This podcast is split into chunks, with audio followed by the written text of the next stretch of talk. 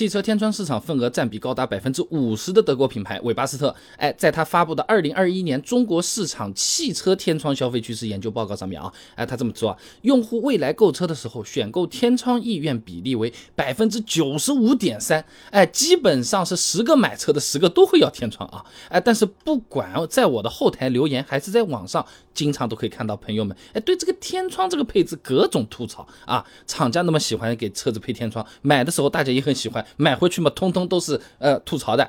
怎么后面还是有人买？到底是怎么回事情？咱们今天就来聊聊这个啊。那厂家喜欢给车子配天窗，第一个原因就是为了采光和视野嘛，这算是天窗出现在车上的历史原因啊。那陈云亮发表在期刊《时代汽车》上面呢有篇论文《汽车天窗的发展历史及新技术应用》上面说啊，这最早的汽车都是敞篷式的，后面呢由于安全因素，车身呢最终变成了一个封闭的盒子啊。那么乘客呢可以放心的坐在里面，哎，但是车内照明不好了呀，而且呢在车内安装完整的照明系统，对那个时候的他们来说也是太困难。所以说呢，汽车制造商呢在车顶上面打了个洞，哎，这个就是最早的汽车天窗了啊。那装上了天窗之后呢，厂家也发现，哎，天窗它还可以用来通风换气啊，哎，对我们车主来说，这个功能也挺实用的。特别是抽烟的朋友们，你开侧边的这个窗户的话，烟灰呢容易吸到车子里面啊，散的味道还比较慢。那天窗就不一样了，车子往前开的时候，你打开天窗，哎，根据伯努利定律，这个车身外侧气流流速大，哎，车内气流流速小，所以说呢，车外的压强会比车内小，哎，空气它就往车外面跑了。我们之前视频也做过的啊，车速上升到六十公里每小时之后，打开天窗，利用负压换气的原理，在夏天的降温效果啊，能比空调还快两到三。倍嘞啊！那么厂家愿意给这个车子配天窗，还有一个原因就是天窗看起来比较有高级感嘛，土话就是显贵啊。在八九十年代，电动天窗是只有豪华车才有的啊，车子带天窗开出去绝对倍儿有面子啊。那么后来厂商呢，把这个天窗做的越来越大哦，全景天窗哦，是不是啊？全采光天窗，整块大天窗啊，做更好的采光啊，更通透的视野啊，看起来就越来越高级啊。那么。技术在成熟，成本在下降，这天窗也慢慢普及到各种我们普通人可以买得到的车上了啊！哎，但是当年留给大家那个印象还就在啊，车子标配天窗，哎，它相当于是沾了点光，我这个车更贵更值钱嘛，算卖点了啊！而且呢，其他同价位的车子也都标配了，我没有的话，我不是还掉价，被人家比下去了嘛？啊，那前面开头提到的二零二一年中国市场汽车天窗消费趋势报告里面啊，他有讲过啊，这国内汽车天窗的装配比例呢，已经超过百分之七十了，其中全景天窗占比超过一半。哎，你不配个天窗啊，哎，你都不好意思出去跟人家竞争去卖了啊。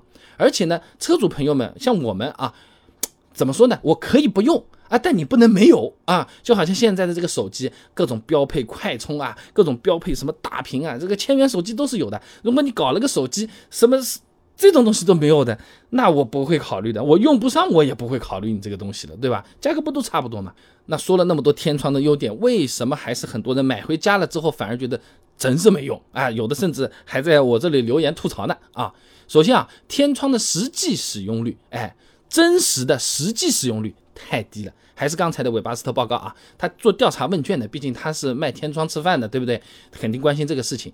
参与的一千八百多位车主当中呢，只有百分之二十四的人啊会经常使用天窗，有百分之十七的人啊，甚至是基本上不用天窗的，有百分之五十九的人使用频率比较低，偶尔或者有时使用天窗啊。买车之前觉得有天窗浪漫，可以挡在车上看星星。买车之后发现一年也看不了一回，等到了家都第二天的日出了，哎，看什么星星啊，是吧？反而增加了一些不必要的烦恼。那还有一个就是天窗容易坏啊。华东理工大学的张安逸有篇硕士论文，基于贝叶斯方法的汽车天窗制造过程异常问题分析，上面说啊，这汽车天窗呢是一个较为复杂的汽车外饰系统，哎，它是由框架组、机械组、马达组、玻璃组和遮阳帘构成的。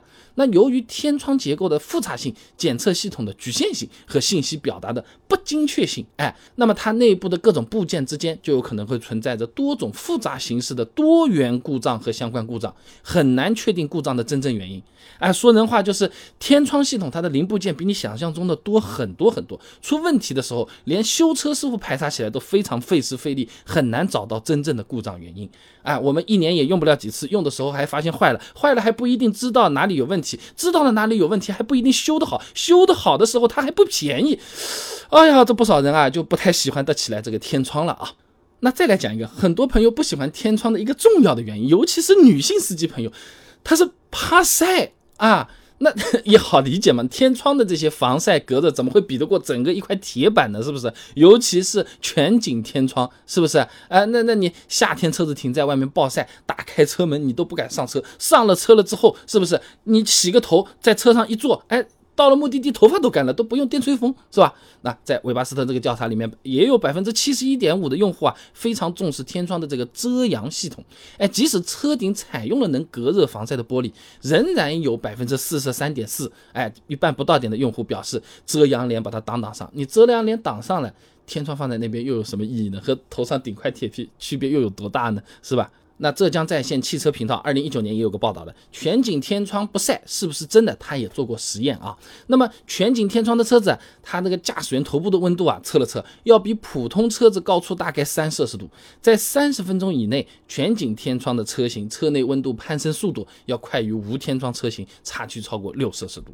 所以总的讲啊，厂家愿意车子配天窗，主要就是提升自己车型和市场竞争力。而车主朋友买回家之后又不喜欢天窗，主要还是是目前的天窗做的还不够好，还不够实用，实际的那个体验没有买车之前的那种高大上的那种感觉啊，没有那么美好。